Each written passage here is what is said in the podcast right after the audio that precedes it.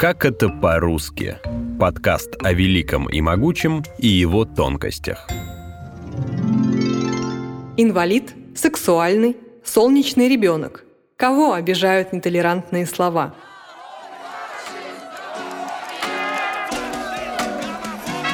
Голоса меньшинств становятся громче и решительнее на фоне спокойной речи большинства. Их борьба происходит в законодательной сфере, в области массовой информации и на поле русского языка.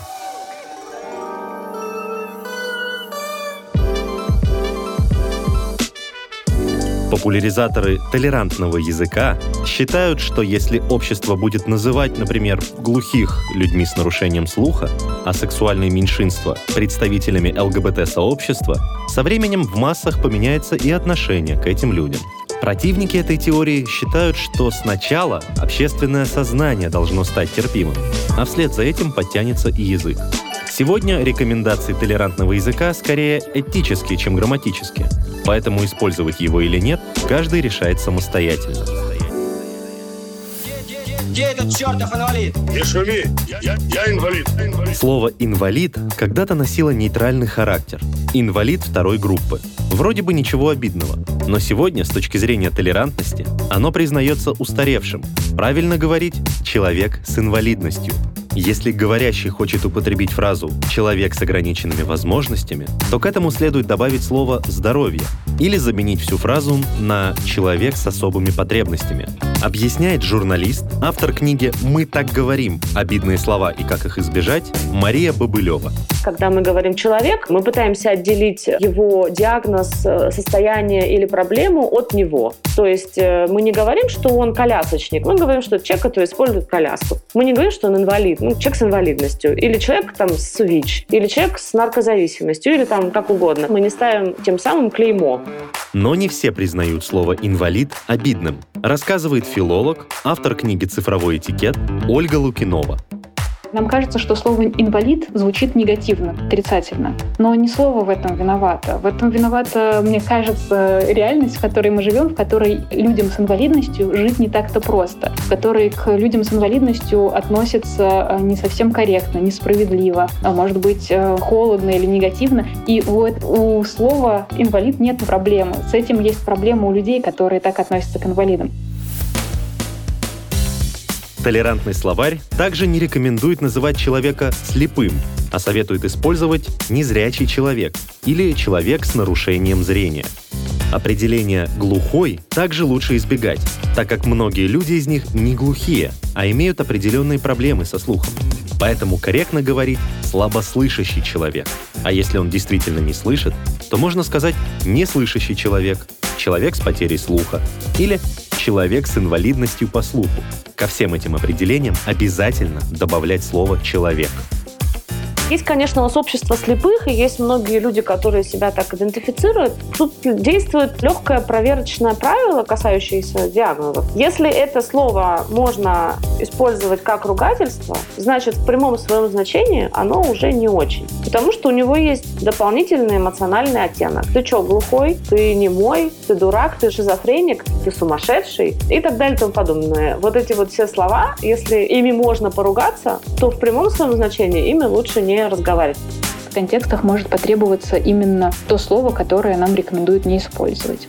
Глухой предполагается, что мы не должны говорить глухой, слепой, больной. Если мы говорим так, то мы должны добавлять человек, чтобы вернуть человеку субъектность, потому что важно то, что он человек, а не то, что он имеет какие-то сложности, проблемы физического характера. Мне кажется, это справедливо, но это справедливо, опять же, с этической точки зрения. В отношении языка, на котором говорят слабослышащие люди, тоже нужно выучить правила. Они говорят не на языке жестов, а на жестовом языке. Тут даже нет ни обидности, ни какой-то такой штуки. Это просто неправильно, потому что язык жестов — это то, что называется body language. Это тот мой невербальный язык, как я сложила руки там. Да, есть жестовый язык, которым общаются люди, которые не могут говорить да, по тем или иным причинам. А язык жестов, он доступен всем, он у нас у всех есть. Закинул ноги, сжался, но это не имеет ничего общего с жестовым языком. Мнение о том, как не обидно называть людей с теми или иными заболеваниями, порой разнятся даже внутри сообществ, посвященных данной проблеме. Например, не рекомендуется использовать словосочетание «солнечные дети» или «дети-ангелы». Взамен предлагается медицинский термин «дети с синдромом Дауна» есть солнечные дети, да, и этот термин придумали сами родители, которые таким образом говорят про своих детей. И дальше нам говорят, что нет, не используйте это слово, потому что это обидные слова. Но подождите, это же сами родители так сказали. Да, какие-то группы, форумы, там люди вольны называть как угодно своих детей. Есть целые группы родителей, которые называют своих детей доунята, аутята и прочее. Пожалуйста, ради бога, им так нормально, они так привыкли. Абсолютно четкий, понятный консенсус, что да, солнечные дети — это не нормально.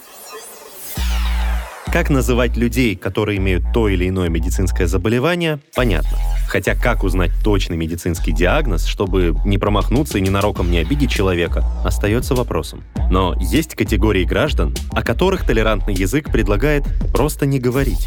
Зэк, отсидевший, бывший заключенный, Мол, если человек совершил преступление и уже понес наказание, то он становится чист перед обществом, и стало быть, упоминать о его прошлом не стоит. Бывает, что человека осудили несправедливо, он был не виноват, и вешать на него клеймо преступника или там осужденного, или отсидевшего, это как минимум негуманно. Но с другой стороны, когда мы знаем, что человек совершил преступление, когда вина доказана, и когда действительно налицо все обстоятельства, то каким-то образом забывать про то, что человек совершил преступление, преступление и делать вид, что ничего не произошло, по меньшей мере странно. Поэтому мне кажется, что здесь нет необходимости заметать грязь под ковер, да, если она есть. В толерантной лексике есть и обратные явления. Когда происходят некие события, но у людей нет слов, чтобы о них рассказать, то получается, что и событий как бы не было. Например, толерантная лексика предлагает ввести понятие «сексуализированное насилие». Под словом «секс» в русском языке чаще всего понимается процесс непосредственно проникновения. Но что, если условный профессор сажает к себе на колени первокурсниц, целует их в шею, трогает? А, я поняла. Ты умственно отсталый, да? Сочувствую. Продолжать не будем. Но самого сексуального акта, проникновения здесь нет. А значит и сексуального насилия тоже. И в полицию идти вроде бы не с чем. Ну, в этой ситуации мы просто наше, это самое, мы уже здесь наши полномочия все. Сексуализированное насилие, то есть связанное с сексом, помогает раскрыть эту проблему. Это уже такая прям большая, мощная тенденция. И люди, и фонды, и вообще организации, которые с этим имеют дело, все переключаются на слово «сексуализированный», чтобы дистанцироваться от слова «сексуальный». Другая тема, косвенно касающаяся секса, это тема сексуальных меньшинств. Хотя само определение «сексуальные меньшинства» уже не толерантно, потому что формирует представление о том, что ключевым фактором для этих людей является именно секс. Как же правильно их называть? Аббревиатурой ЛГБТ, то есть лесбиянки, геи, бисексуалы и трансгендерные люди. Либо ЛГБТ+. Плюс будет означать прочие ориентации, не представленные в аббревиатуре. Определение гей, лесбиянка и бисексуал приемлемы. Порой толерантная лексика терпима только по отношению к определенным группам людей, а к другим наоборот, довольно агрессивно – Например, не рекомендуется говорить «натурал». Якобы это дискредитирует прочих, указывая на то, что их предпочтения неестественны. Что же касается вполне медицинских терминов, женские и мужские половые органы, то говорить так не рекомендуется, потому что у трансгендерной женщины под юбкой может оказаться пенис, и по логике вещей его тоже нужно будет называть женским органом. Так все-таки, речь определяет сознание. Или сознание определяет речь. Если правы те, кто придерживается первого варианта, то не приведет ли толерантная лексика к тому, что понятия «мужчина» и «женщина» также однажды станут предметами иронии громких голосов меньшинств?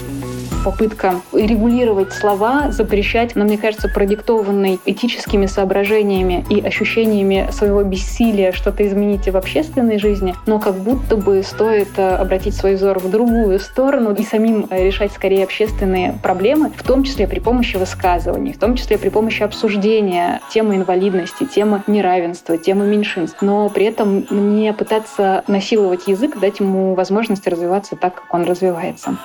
Очень многие упрекают меня в том, что вот я тут сейчас пришла и буду учить людей как надо. Мы не говорим как надо, мы просто показываем, как есть уже. И просто говорим, что вот если вы не знали, ну хотя бы вы можете знать о том, что вот есть какой-то пласт лексики, который уже во многих сферах общественных и среди самих этих людей уже считается некорректными. Дальше ваш выбор, говорить так или сяк, но, по крайней мере, хорошо бы знать. Ну, то есть, если вы идете в маршрутку начнете все свои мысли вслух озвучивать и говорить, что там водитель идиот и ваш сосед идиот, вы же знаете, что вы имеете в виду, вы же знаете смысл этих слов и знаете эффект, который они могут иметь на других. Дальше ваш выбор, говорить так или нет. Может быть, есть ситуации, когда вы делаете этот выбор и говорить так, но хорошо, чтобы этот выбор был осознанным.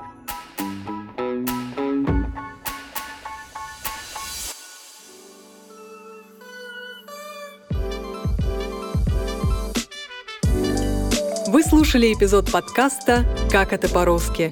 Сценарий эпизода Юлия Мирей. Голоса эпизода Игорь Кривицкий и Юлия Мирей. Звукорежиссер Андрей Темнов.